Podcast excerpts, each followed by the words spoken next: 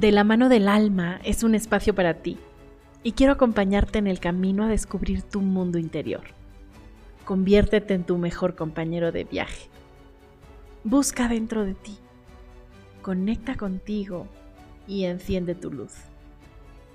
Soy Belén del Valle y quiero que entre tú y yo encontremos cada día una puerta hacia la libertad de ser auténtico.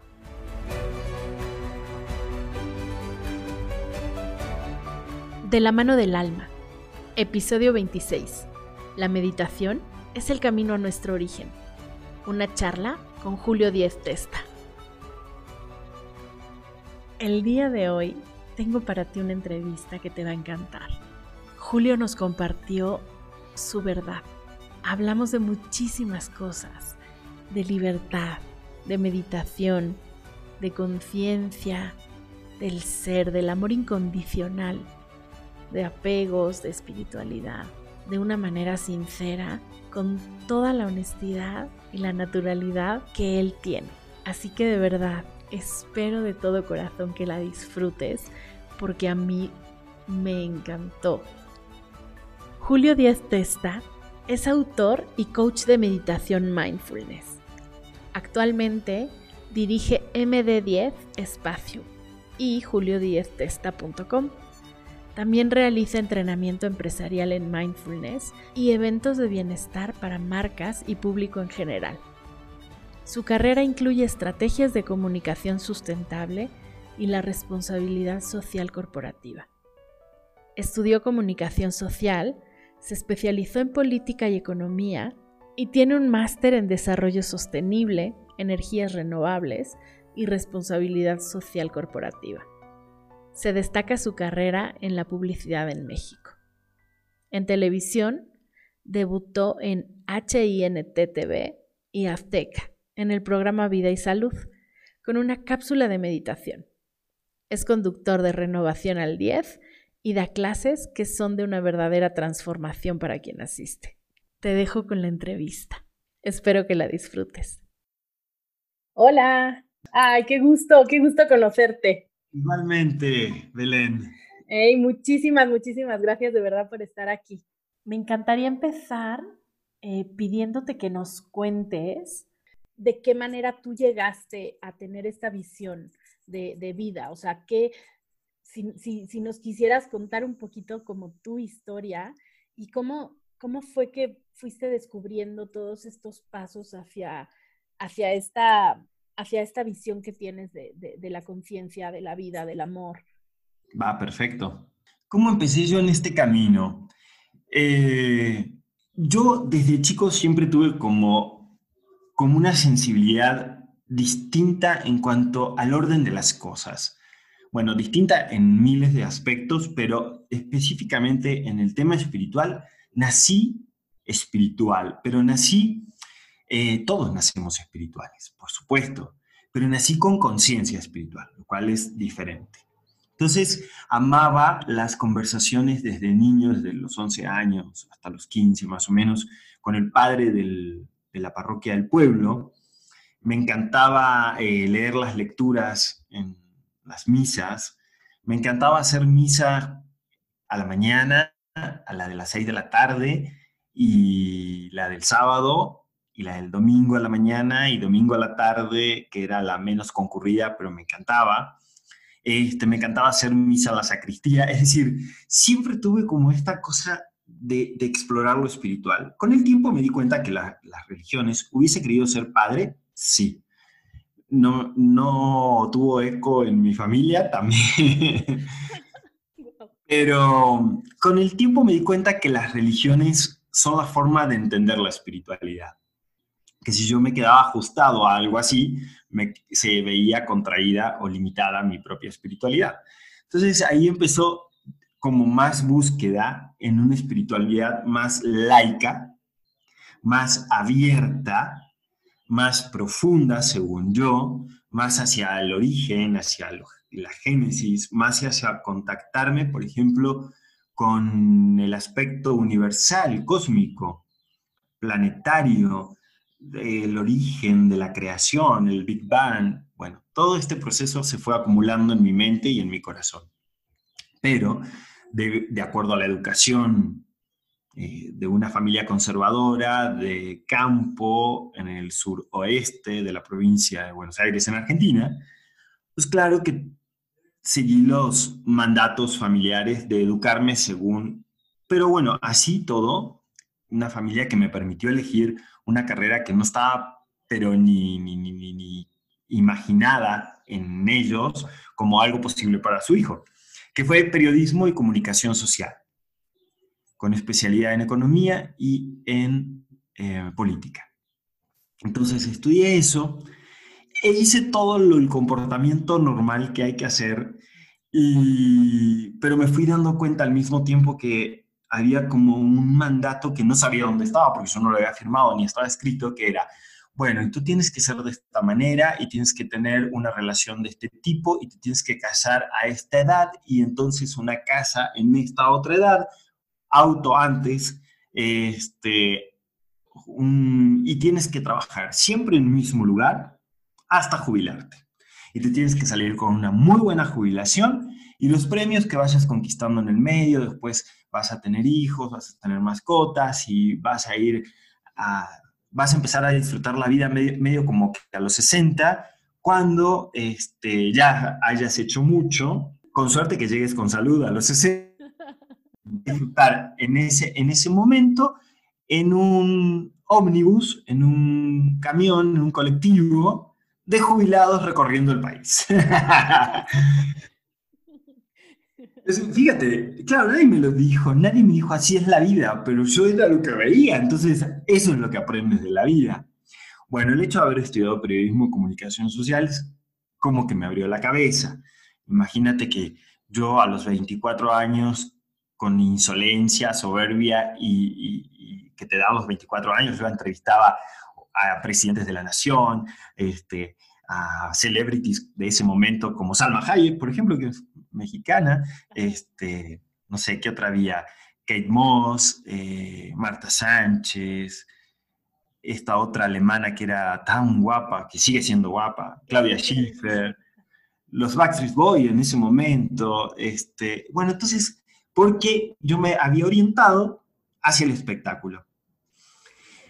Y llega la crisis del 2001 en Argentina, y se me hace, se me empieza a hacer muy complicado llegar a mi trabajo, porque las revueltas sociales ocasionaban cortes de rutas, de calles, de puentes. Me acuerdo que tenía que atravesar un puente y como estaba siempre cortado por la revuelta social, el camión se iba por otro puente antiguo y yo veía que estaba con, una, con un corte transversal el puente que, y que se movía. Yo decía, esto me está diciendo algo. Ahí fue cuando dije, esto me está diciendo algo.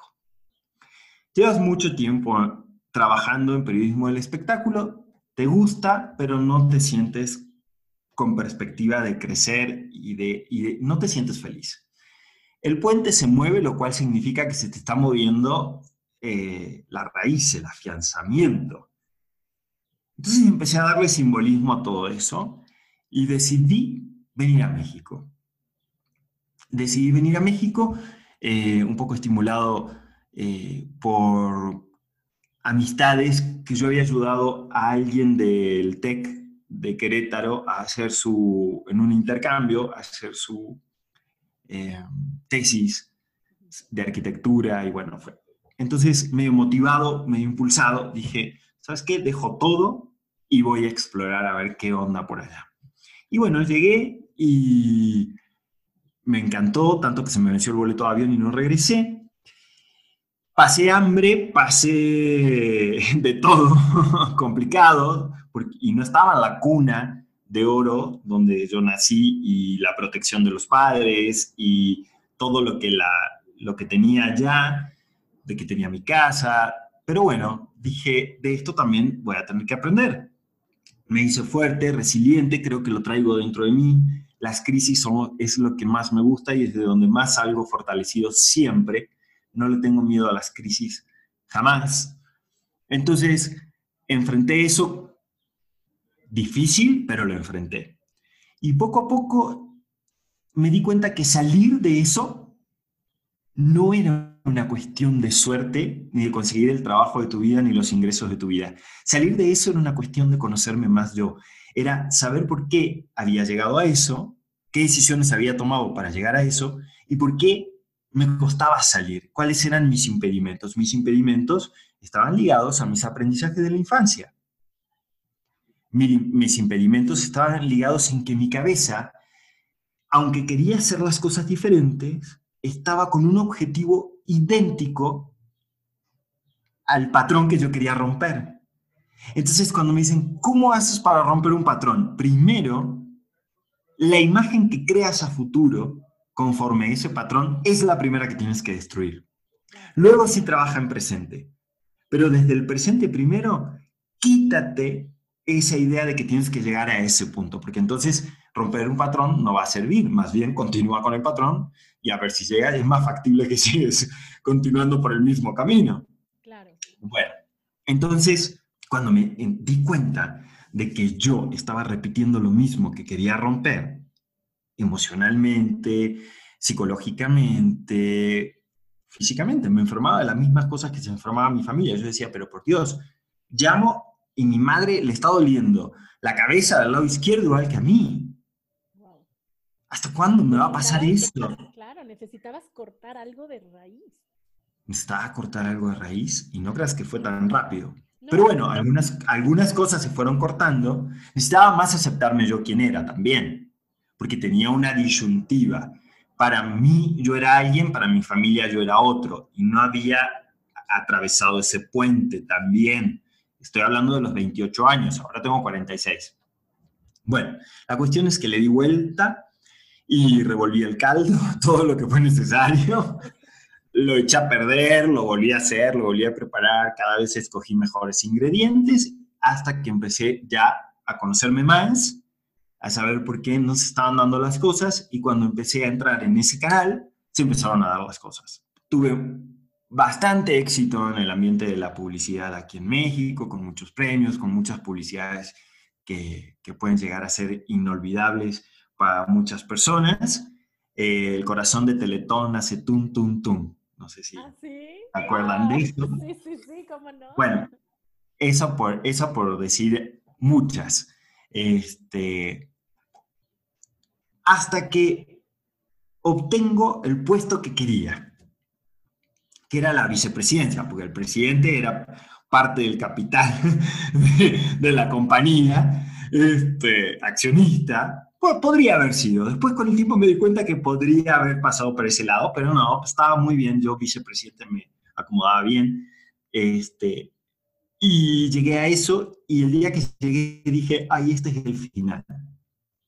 Este es el final porque este es el momento en que me doy cuenta que no me gusta cómo nos tratamos, no me gusta cómo me siento, no me gusta cómo envejezco, no me gusta la persona que soy discutiendo con los clientes, no me gusta ver a los clientes llevarse por delante emocionalmente e intelectualmente a otras personas, no me gusta la vida que tienen ellos, este, lo que sufren, lo que padecen, que no pueden quedar embarazadas, que las mujeres tienen que hacer doble de trabajo que los hombres en un corporativo para que se las reconozca, los otros se llevan los laureles, ellas son las que trabajan como negras, eh, subiendo, bajando, yendo, viniendo, las que resignan su familia, las que dejan a sus hijos con otros. Entonces dije, no, no, no, no, esto está cargado de energía negativa y yo no quiero participar de esto ni ofrecerle al mundo esto.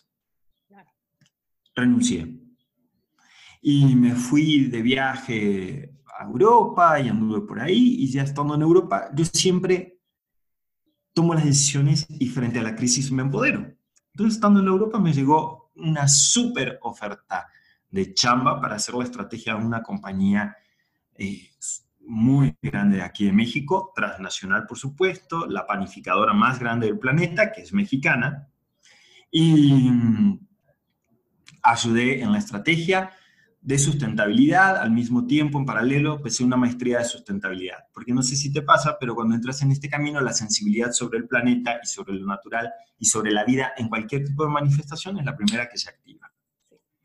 Seguí conociéndome, seguí conociéndome. Ahí yo ya empecé, el último momento que dejé la agencia de publicidad, yo ya lo dejé de la mano de un gurú que nos estaba ayudando a conciliar más entre nosotros como equipo, éramos 120 personas, más hacia afuera, hacia adentro de la compañía y hacia adentro de la persona.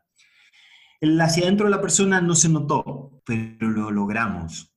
Porque una vez que renuncié yo, renunció, renunciaron otros VPs igual que yo, directores importantísimos, eh, gente que trabajaba en otro tipo de, de puesto, y el mismo presidente de la compañía la vendió. En menos de, fue noviembre, diciembre, para enero ya no había compañía. Entonces algo se produjo hacia nuestro interior. Yo lo hice consciente y dije, esto es lo sustentable para mí. Yo estoy estudiando una maestría de sustentabilidad, sí, pero el hombre no va a llegar a ser amigo y a sentirse uno con el planeta si no se vuelve sustentable a sí mismo a través del amor. Y ahí hice mi primer libro, El amor sustentable. El amor sustentable fue una experiencia durante, claro, ya disponía de más tiempo, tenía trabajo, múltiples trabajos, por eso soy súper multitask, hago muchísimas cosas, me encanta la diversidad y mezclar todas mis profesiones y mis capacidades, y entonces un día estoy haciendo un libro para una compañía, al otro día estoy haciendo el libreto estratégico para el Bicentenario de México, por ejemplo, o lo que sea. Entonces, soy multitask, me encanta hacer de todo. Y el libro lo empecé a hacer todos los días a las 11 de la noche, y a meditar. Meditaba y una vez que terminaba de meditar, todo lo escribía. Y con el tiempo fui escribiendo y escribiendo y escribiendo más, más, más de toda mi experiencia con la meditación y desarrollando mi propia técnica. Sí, sí he ido a, a, determinadas conferencias, cursos de Chopra en Nueva York. Eh, realmente mi maestro es Krishna Das con mantras. Este, he hecho esas cosas pero la verdad es que mi verdadera escuela está en descubrir yo mi propia herramienta. Y creo que esa es la base de mi éxito en el ámbito de la meditación. De que, por ejemplo, a mí me escriben los alumnos y dicen, llevamos tres años contigo y no has repetido una clase, una práctica, no la has repetido. ¿Cómo haces? Y digo, porque yo tengo incorporada la herramienta ya en mí y porque soy observador y soy una persona con atención, me nutro todo lo que veo alrededor mío y tengo algo, un reservorio en la cabeza, porque todos tenemos un don, ¿eh? No creas que estoy hablando de un ser extraordinario, Julio, el ser extraordinario, no. El poeta es extraordinario con la poesía, el abogado es extraordinario con las leyes. Y ahí, cuando tú lo dijiste al principio de esta conversación, cuando ves que en eso está tu propósito, pues claro que el don se expande y te vuelves extraordinario en el don, pero a mí no me interesa volverme extraordinario para los demás.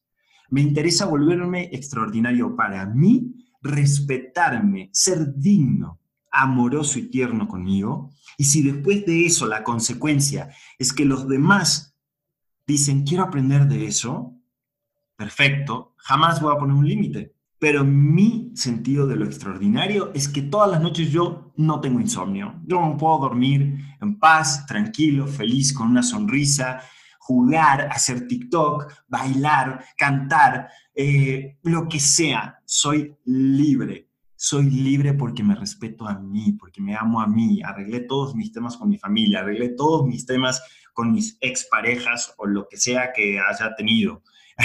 arreglé todos mis temas existenciales, no, no me debo nada, no me debo nada, no tengo una lastimadura en mi corazón ni algo que coarte la plenitud de mi espíritu. En eso me dediqué a trabajar después de que dejé la publicidad.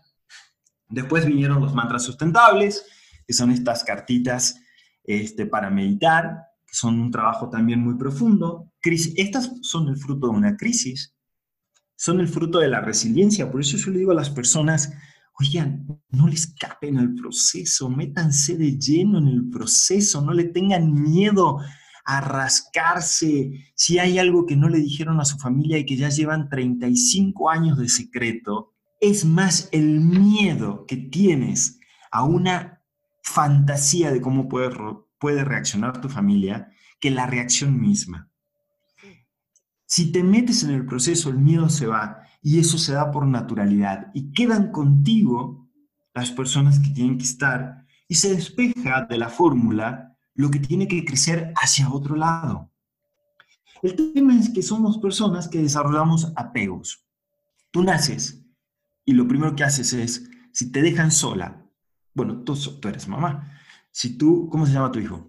Manuel. Manuelito. Si Manuel cuando nació lo dejaban solo, ¿no? En tu vientre, apoyado, después de nacer, con cordón y todo, Manuel iba a gatear hasta encontrar la teta. Y tú dices, pero es un recién nacido, los recién nacidos no gatean. Pues los recién nacidos necesitan, el ser humano es una especie que necesita el apego. Al principio de su vida necesita el apego y después necesita desapegarse. Necesita el apego para sobrevivir, necesita el desapego para crecer. Son dos cosas completamente distintas. Entonces, Manuel iba a buscar la teta porque iba a sentir el olor de la hormona de la teta, iba a sentir todos esos estímulos que iban a hacer una gran resonancia en su cabeza, iban a activar su sistema neuronal e iba a ir a buscar el apego en mamá. Una vez que mamá le dio la teta, él supo que iba a tener cuidado, que iba a estar protegido y que no le iba a faltar nada, no le iba a faltar casa, no le iba a faltar calor, no le iba a faltar amor. Pero después Manuel vino el doctor y esta es tu primera separación. Tú lo ibas a acompañar en un proceso hasta, ¿qué te gusta? Hasta los siete años, donde se iba a ver otro corte disruptivo, cognitivo, emocional. Después, no sé qué edad tiene Manuel ahora, pero a los 15 se iba a dar otro y así sucesivamente. Manuel iba a ir creciendo y ya lo podrás ir viendo a medida que Manuel crezca, este, cómo van a ir siendo esos cortes, que una mamá consciente los va a acompañar. Una mamá que a lo mejor no desarrolló esta conciencia lo va a limitar. Entonces, luego cuando eres grande, vas a tener esa carga en tu vida. Si mamá te limitó, vas a tener que esforzarte un poquito más. Si mamá te abrió la puerta para que se cortara el cordón y pasaras a la etapa de crecimiento, va a ser mucho más fácil. Eh, entonces, cuando entendemos que tenemos que crecer las personas, se producen los grandes desapegos de tu vida, porque de esta raíz habíamos empezado este, esta gran explicación. Es, que es maravilloso porque todo el tiempo que estás hablando, a mí en la, en la cabeza me resuena todo el tiempo la palabra libertad. Y es que esa libertad y, con todo lo que has dicho, ese momento de a mí no me gustaba la persona que yo era en ese momento, yo necesitaba esto, yo, ese contacto consigo mismo, es que realmente la libertad es el, el, el descubrirse, cuál, o sea, descubrir tu esencia y descubrir cuál es tu ser auténtico. Y no solamente es descubrirlo, porque puedes descubrirlo y mantenerlo ahí enjauladito y encerradito. y, y creo que la verdadera libertad después de descubrirse es abrirle esa puerta y de verdad permitirlo. Y yo creo que es una, o sea, ya no es una cosa que sea eh, una, una, cuestión de, de, querer hacerlo, sino que creo que es nuestra obligación como seres humanos llegar a, ese, a esa apertura. Totalmente, Belén, porque pues esa es la, realmente lo que nos va a dar la diferencia entre crecer y evolucionar o quedarnos en la supervivencia. La supervivencia fue necesaria y así todo, hoy los papás conscientes pueden hacer que eso no sea una supervivencia, que eso sea el comienzo de tu vida, muy distinto. No, no sé tú, pero mi generación fue de supervivencia. La de mis padres ni que hablar. Más, la de mis padres quizás este, sus papás no los tuvieron en brazo. ¿no? Eh, sus papás hombres, sus mamás quizás sí, pero sus papás hombres no. Luego también fue una reeducación, porque mi papá siempre me dice, me hubiese gustado no trabajar tanto y, abrazarlos más y jugar más y tirarme más al suelo con ustedes y, cargarlos más y hacerles cosas que, que hoy los papás de ahora, como mi cuñado, lo hacen. Mi cuñado siempre me dice, si yo pudiera haberle dado la teta a mis hijos, eh, hubiese sido feliz. Claro. Es lo, único que me faltó. y parirlo, le digo yo. claro. Buen punto. Este, Qué maravilla. Pero bueno, pero mi papá se lamenta de lo otro. Pero con el tiempo también tuve, tuvimos con mi hermana y dio la oportunidad y la apertura de ir resignificando eso. Y entonces, no, no importa, bueno, a lo mejor no me abrazaste tanto, pero desde más o menos como los 17, 18 años, nos empezamos a decir te amo a los ojos y te amo, ¿cómo estás, Julito? Bien, bueno, te amo, chao, nos hablamos, te amo, te amo, te amo, te amo, besarnos, besarnos y abrazarnos con mi papá y con mi madre, con mis abuelos, pero eso las generaciones, ya nosotros, con mi hermana, mis primos, nacimos con ese, con ese otro ingrediente. Fuimos más amorosos, pero no porque ellos no fueran amorosos, sino porque nosotros fuimos más demostrativos del amor. Este, y así es como vamos evolucionando. Las generaciones de ahora tienen otro tipo de relación también con los padres, entonces tienen otro tipo de conciencia.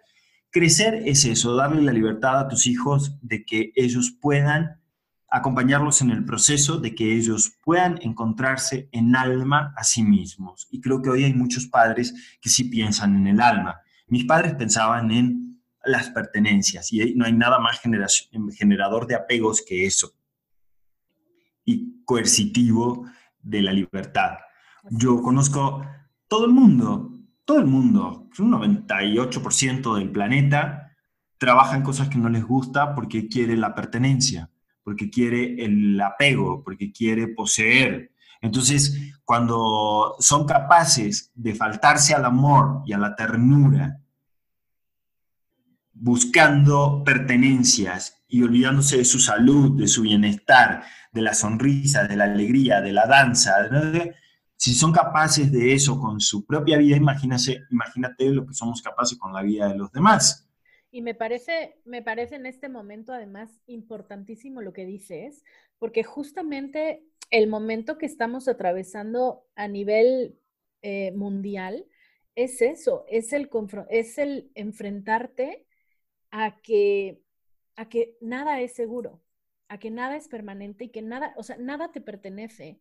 Y precisamente creo que es súper importante porque mucha gente se está topando con eso, con que está perdiendo lo que creía que era lo que le daba sentido a su vida. Las personas que están perdiendo sus trabajos, sus empresas. Y... Te voy a decir un chiste que suena a humor negro en este momento, pero me parece lo más realista, increíble. Está perdiendo lo que nunca tuvo está perdiendo lo que nunca tuvo. Porque si, tú creíste que ese trabajo lo tenías para siempre y era la definición de tu persona, muy equivocado. Hoy te lo sacó el coronavirus, pero también te lo podría haber sacado un jefe inescrupuloso que te da una patada de un día para el otro y te podría haber bajado también el sueldo y no sé qué. Entonces, ¿qué es lo que realmente tenías? Tú. ¿Y dónde estás ahora que te necesitas? ¿Dónde, eh, ¿Qué hiciste contigo ahora para este momento? Y no hice mucho. No te preocupes, no pasó nada. Ahora empieza entonces. Claro, y además, qué importante que lo digas eh, tú que has tenido esta experiencia de empezar de cero y de llegar a un lugar con una mano delante y otra detrás, ¿no? Y, a mí me encantaría que, no sé, le, dieras un poquito este panorama de luz y de esperanza a estas personas que creen que en este momento se les puede acabar la vida. ¿Qué, necesitas? Obviamente, además, encontrarte a ti, pero ¿cómo empiezas para empezar de cero desde ti, desde adentro? Muy buena pregunta. Mira, yo creo que todo se empieza como comenzó el universo, con una intención. Tú tienes que encontrar tu intención. Yo celebro muchísimo las personas que no les ha dado vergüenza y han dicho, este momento es crucial, para un sistema universal, para el planeta, para el mundo, para el universo, los multiversos y, los, y las dimensiones desconocidas. Entonces, ¿sabes qué? Nunca me ocupé de mí, pero hoy sí me meto a ocuparme. Entonces, ¿cómo empezar esto? Eh, escuchando a tu corazón. Hoy es el momento de estar atentos. Estuvimos desatentas y desatentos durante años a nuestra realidad personal. Hoy, por ejemplo, el otro día le decía a mi hermana, le decía, claro, cuando yo, y eso que medito y tengo mucha conciencia de mí, pero cuando yo estoy trabajando con muchas cargas de muchas cosas laborales, pues a lo mejor casi casi mi casa es como una taquería al pasar, como medio de parado, medio de no es que... No. Y ahora, como no tengo que salir corriendo con el auto para llegar temprano a ningún lado, porque estoy a tiempo todo el tiempo, porque estoy en casa, Exacto. pues mi mesa tiene mantel, tiene los cubiertos, tiene la pausa que necesito y ahí hay atención, porque estoy comiendo lo que necesito, porque estoy comiendo sano, pero también hay atención cuando estoy comiendo lo que no necesito, cuando estoy comiendo chatarra, cuando me estoy sintiendo mal, cuando me siento con ansiedad, con angustia, con estrés. Entonces, este es un momento de atención, de volver los ojos hacia el estado primordial de la persona, que es el ser. Y hay muchas disciplinas que te pueden llevar a eso. La meditación me parece lo más esencial, lo más profundo, lo más eh, cierto. La meditación para mí es como volver al origen, es justamente poder hacer esta mirada hacia adentro y empezar en una gran introspección. Creo que mm, eh, hay muchas prácticas que son a lo mejor para un momentum de tu vida, pero la meditación es para todos los momentos de tu vida. Es como del, de amplio espectro, de largo alcance, atemporal. La meditación es una solución cuando te levantas y dices, mi primer pensamiento fue negativo. Chin, ahí a sentarse, a meditar. Mi primera emoción fue que me levanté con una palpitación y una incertidumbre y una suerte de que algo malo va a pasar. A meditar. Tengo un dolor de cabeza y una jaqueca que no doy pie con bola, no puedo más. A meditar tuve una discusión grande con mi vecino por eh, que el auto le pisó un poquito la raya de su cajón de estacionamiento. A meditar. Tengo miedo de no poder pagar el gas este mes. A meditar. Tengo miedo de quedarme sin trabajo. A meditar perdí el trabajo, a meditar, voy a ser mamá, a meditar, falta una semana para parir, a meditar, ya nació, a meditar, va a la escuela, a meditar, mis hijos, a meditar, a meditar, a meditar, a meditar, a meditar. Exacto. lo que yo he creado en mi vida. Y la fantasía esta de que por meditar pierdes el sabor de la vida es cuando tú crees que la vida es chupe, cigarro, baile, grito, desborde emocional, contaminación, toxicidad. Eso no es la vida. Eso no es la vida. Una vez que pasas del lado de la conciencia, bailas, cantas, juegas, vas, vienes, haces, deshaces y no te intoxicas con nada. Claro, y además creo que es súper importante empezar por el que es para cada persona meditar, porque tenemos tantas estructuras mentales y tantos mitos y tantas ideas alrededor de la meditación, que creo que lo más importante y cuando la meditación realmente se vuelve una parte de tu vida, es cuando tú mismo le encuentras ese sentido, cuando tú le das esa intención, porque realmente meditar puede ser simplemente detenerte a hacer respiraciones conscientes, o sea, es hacer esas pausas. Totalmente. Meditar es eh, hacer respiraciones conscientes, cantar mantras, estar en silencio y decir, voy a disfrutar nada más que en mi silencio. Y en mi silencio hay música, en mi silencio hay una canción en sí misma. Entonces, tú cierras los ojos. Yo siempre digo, en el momento que bajo la persiana, que cierro los ojos, un mundo increíblemente infinito se presenta delante de mí.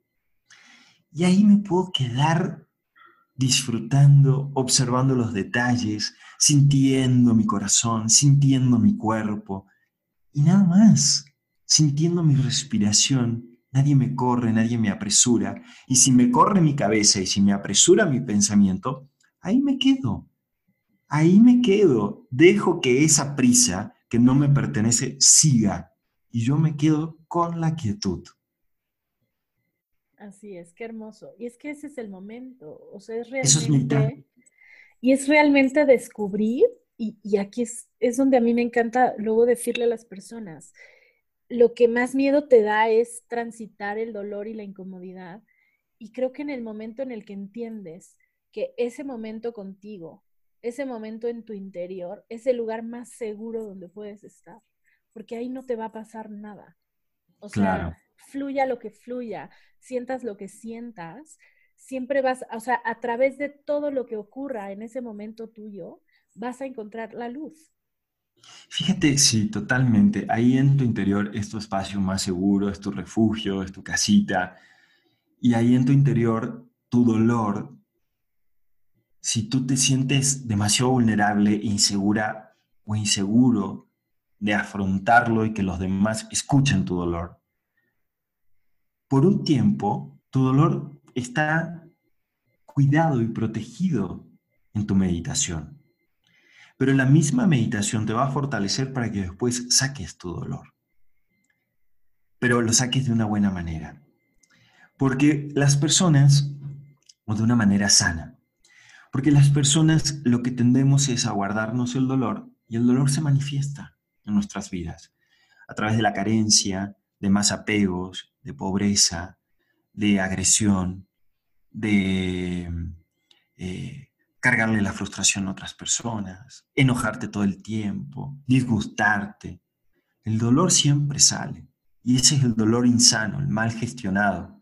Tu meditación lo que te va a decir es, este lugar es tan privado que tú puedes verle la cara al dolor y mantenerlo ahí, hacerlo consciente y eso ya es una gestión del dolor.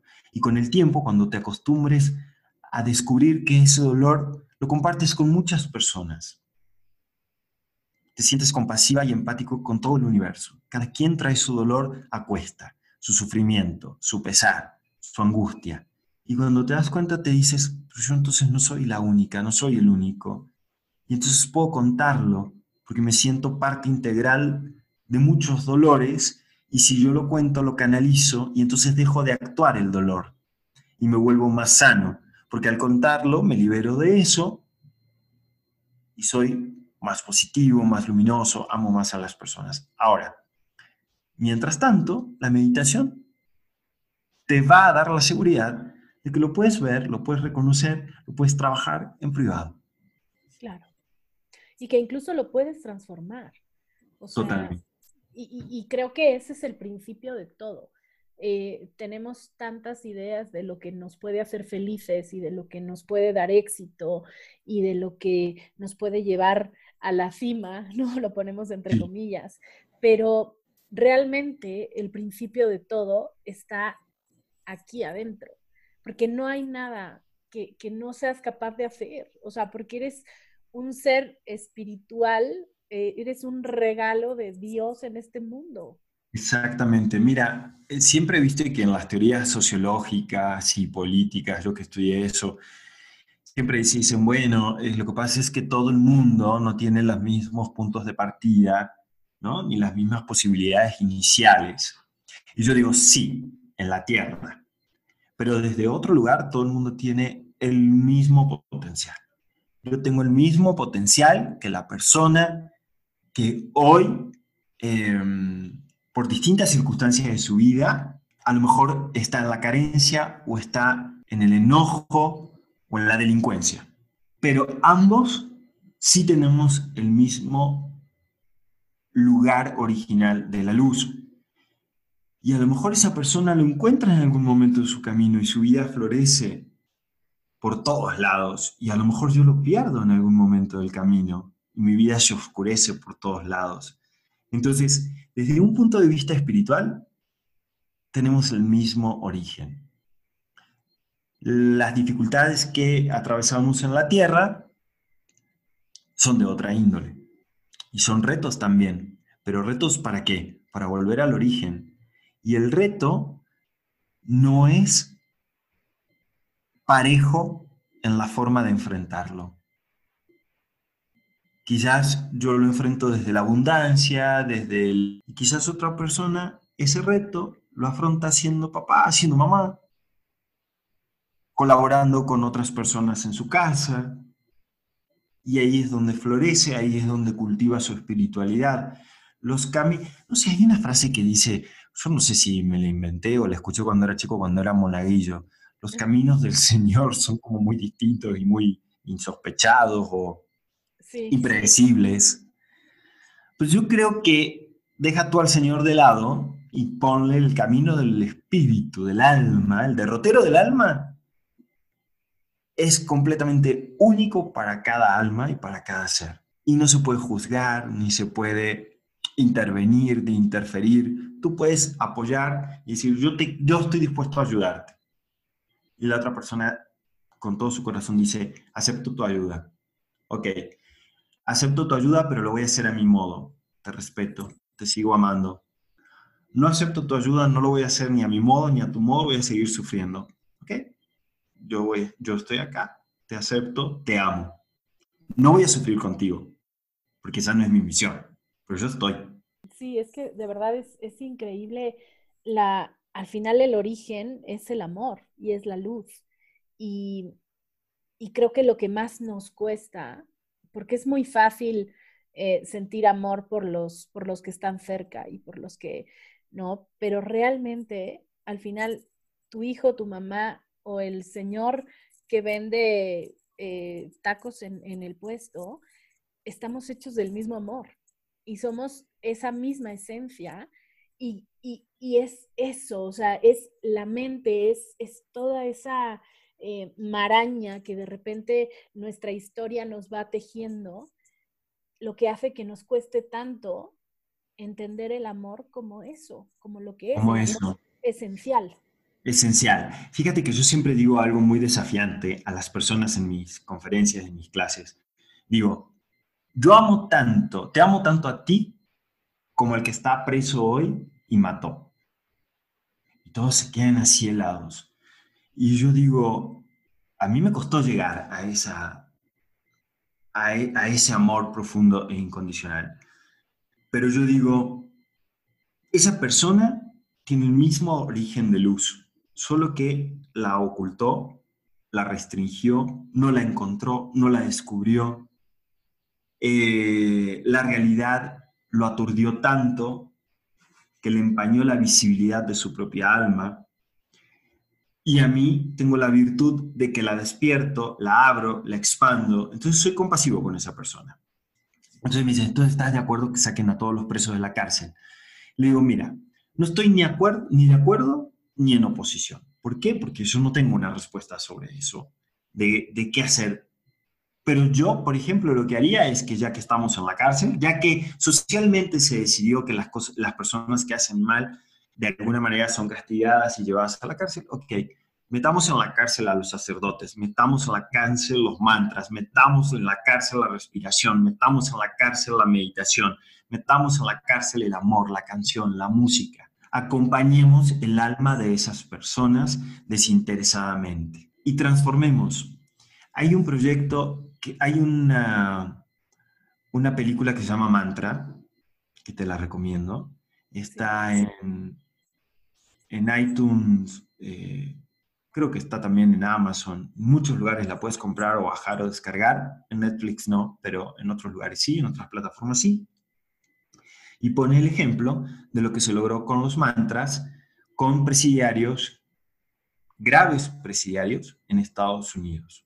Personas que dicen, yo sé, soy consciente del mal que hice, pero ahora encontré mi interior, encontré mi luz. Sé que es probable que la sociedad no me perdone y que yo aquí me quede siempre, pero yo sí, yo ahora no haría el mal. Podría pedirle disculpas a los familiares de tal persona. Eh, es decir, les cambió la realidad porque conectaron con su luz. Y ellos mismos dicen, está bien que esté aquí, pero jamás desde el ser que soy ahora volvería a ser lo mismo. Qué hermoso. Es que, es que, y al final todo esto es, eh, es como consecuencia de, de esta humanidad que, que califica la oscuridad, ¿no? O sea, como hay cosas que son más oscuras que otras, sí, por supuesto, atentar contra la vida de alguien, pues por supuesto, es privar de muchas cosas, pero el juicio, la crítica, eh, la soberbia, también son, otras formas de oscuridad que pueden hacer mucho daño. Entonces, Totalmente. esa humanidad, es, o sea, como bien lo dicen, el que esté libre de pecado, que tire la primera piedra. Y creo que es, no es, meter a todo el mismo, ajá, no es meter a todo el mismo en la misma bolsa, esos discursos trasnochados que hace algunas personas. No, te amo tanto a ti con tu discurso trasnochado como a la otra persona, pero desde un lugar esencial, no discrimino, tú no tienes que dejar de tener tu trasnochada, eh, tu forma de pensar, tu forma de sentir, porque puedo abrazarla, porque puedo valorarla, porque a lo mejor no coincido en esta etapa de mi vida con esa forma, pero esa es tu forma y está bien, y no es que revolvamos las cosas, tú tienes la misma calidad del alma que cualquier ser sobre este planeta. Entonces, por ejemplo, otro de los ejemplos es lo que tú dices, juzgar. Me encanta traer ejemplos porque es lo que nos dice la vida es así y tú te puedes identificar o no con el ejemplo. Parejas. Ok, fulanito y menganita y menganito, o menganita y menganita, menganito y menganito, este, tienen una pareja y están todo el tiempo. Pero viste que, viste nuestra pareja amiga, lo que hacen, lo que vienen, la juzgan, se compraron lo que se compraron, cómo, a dónde llevan a los hijos a la escuela, por qué los traen, por qué trabajan en eso, porque no sé qué. No, 24 horas hablando de la pareja de amigos que tienen una familia, ¿no? Que, que son familias amigas. Vuelven a la casa no saben de qué platicar. Claro. No saben qué decirse, no saben mirarse hacia el interior de la pareja, tienen a un niño encerrado 24 horas con el PlayStation, tienen a un adolescente que ya no sabe cómo decirles que es adolescente y que necesita ser vista, amada, cuidada, acompañada, entonces trae miles de problemáticas. Esa misma pareja que, que se invirtió todo el tiempo mirando a la pareja vecina, no se vieron a ellos, y uno de ellos está con otra, con otro, con el perro, con el gato, con quien sea, y nunca se han visto hacia su interior. Entonces es, no juzgues la vida de otros, porque el juicio siempre te va a llevar a juzgarlo desde la oscuridad. Claro. La oscuridad hay que abrazarla para cambiarla. Si no, no la cambias y te quedas en la sombra. Sí, y así pasa, o sea, eh, un individuo que está todo el tiempo pendiente de la vida de los demás es porque es incapaz de verse a sí mismo, porque al final es el reflejo. Pierde mucho tiempo, se desborda mucho, malgasta su tiempo, no se descubre a sí mismo, se llena de energía negativa, porque en el mismo momento que tú estás diciendo, ay, eso no me gusta. A ver, vamos a hacer un ejercicio con la audiencia. Maravilloso. Vamos a hacer un ejercicio que a mí me encanta. Inhalamos profundo y cuando llegues al máximo de tu inhalación, frena, quédate con los pulmones llenos y en tu mente trae esta frase, lo odio, no me gusta. Y exhala.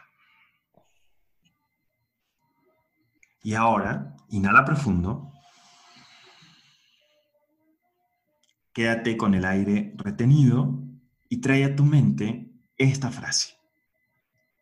Te amo, te abrazo y exhala. Inhala profundo. Quédate con el aire retenido y no pongas ninguna frase.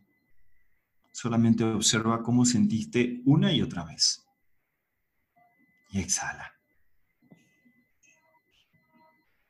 Abre los ojos lentamente y a ver qué te dejó ese ejercicio.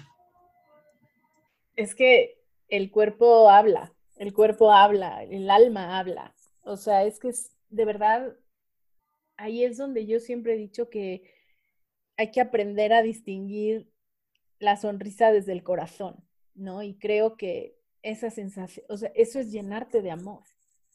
Eso es literal bañarte en amor. Es un También saber es, es, expandir la luz. Estás en la mente del no me gusta, te odio, que ese, eh, conectas con todas las emociones y todo el abanico de emociones negativas. Entonces vas desde la frustración, el enojo, la apatía, el desgano, el rencor, el odio, la ira, es decir, eh, la recriminación, el reproche, la venganza, todo eso se hace presente. Cuando tú dices te amo, te abrazo, se hace presente todo el abanico de energías y de vibraciones relacionados con lo positivo, con lo amoroso, con lo luminoso. Exacto. Entonces, hay dos formas de enfrentar la realidad. O te abrazas, te respetas aún en la oscuridad y decides trascenderla, o te quedas en la sombra y decides vivir mal.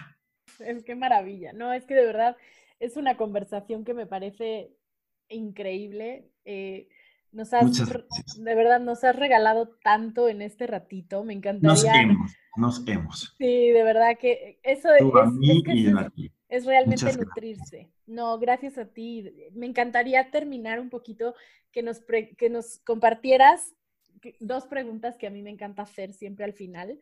Eh, sé, que, sé que el camino de la meditación y el mindfulness es lo que sostiene, es el pilar de tu vida, pero aparte me gustaría que nos contaras de qué otras formas eh, amas conectar contigo.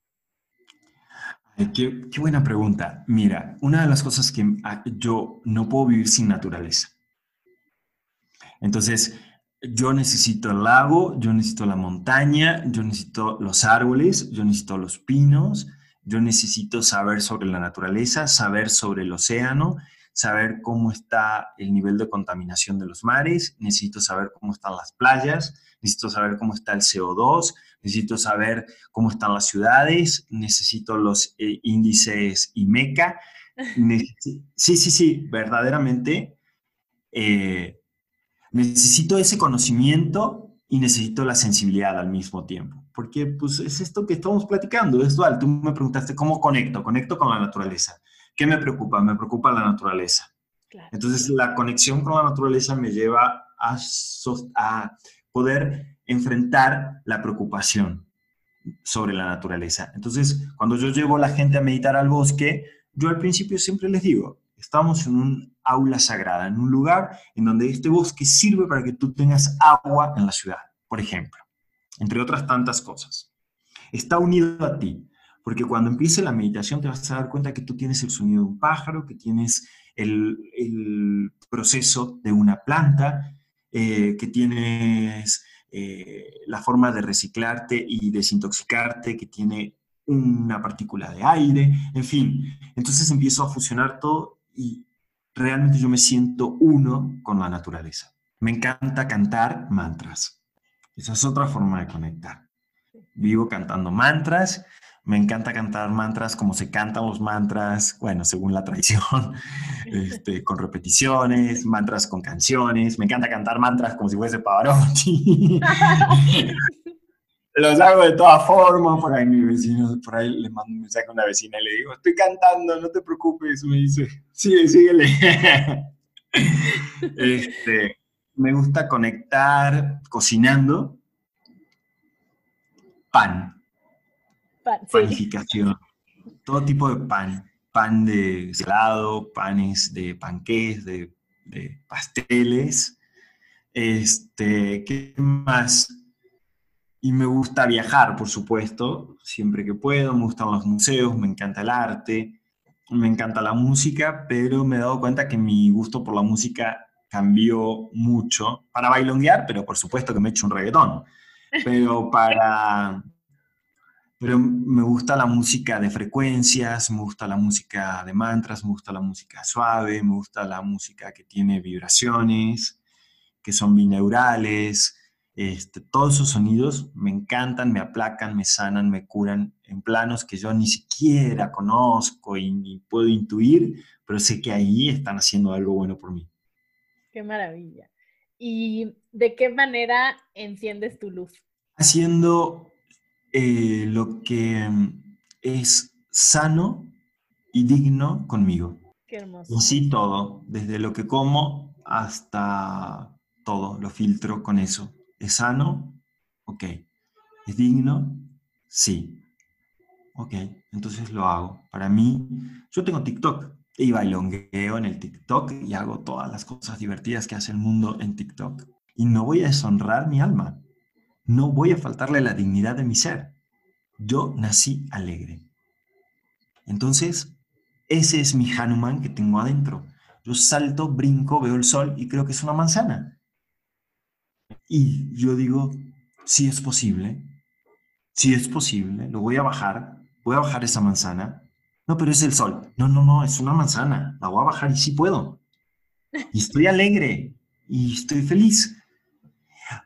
Y claro, yo también quiero decirte una cosa. He pasado por mis momentos de oscuridad, de gravedad, de parejas tóxicas y de relaciones que no me llevaban a ningún lado, y de tristeza y de angustia y de separación de mi familia y de reencuentro y de reunión, pero nunca dejé de marchar.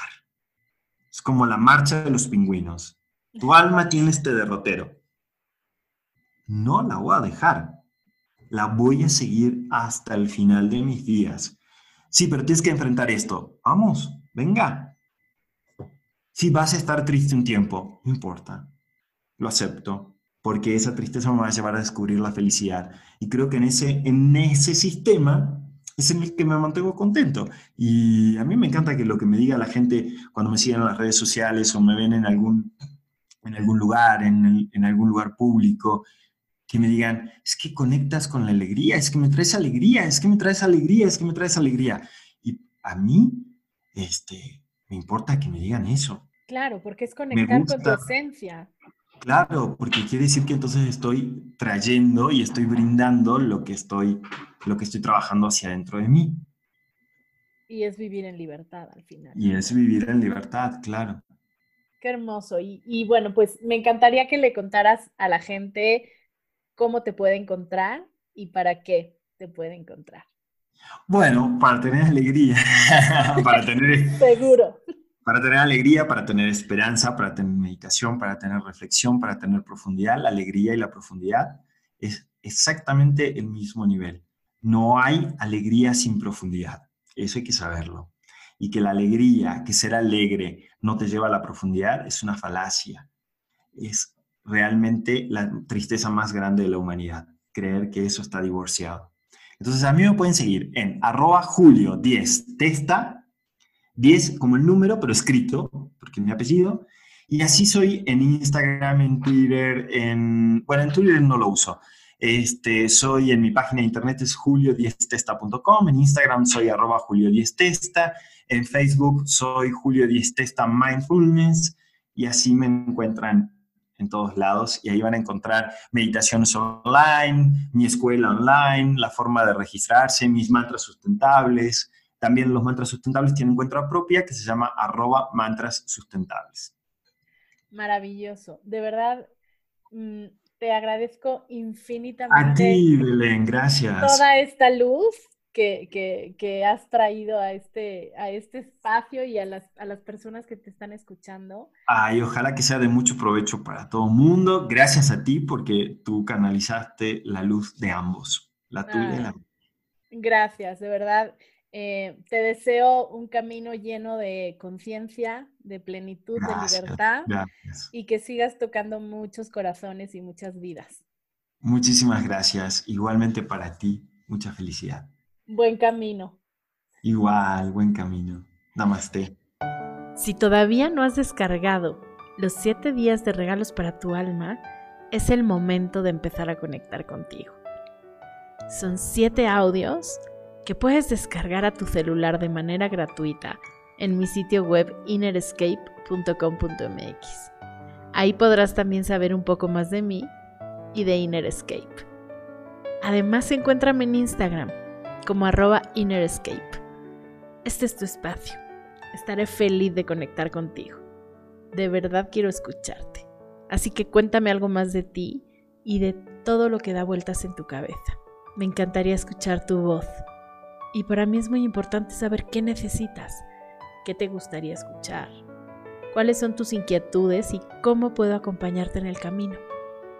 Así que si quieres, déjame un mensaje de voz en el enlace que encuentras aquí en las notas del episodio. Y si algo te hizo clic, por favor te invito a ser parte de esta comunidad. Suscríbete, descarga los episodios, regálame una reseña en iTunes para darle mayor visibilidad a este podcast y por favor comparte el mensaje. Me encantaría llegar a más personas que estén decididas a dar voz a su alma. Hoy puedes vivir una vida en conexión, abrazar quién eres y brillar siendo auténtico, siendo tú mismo.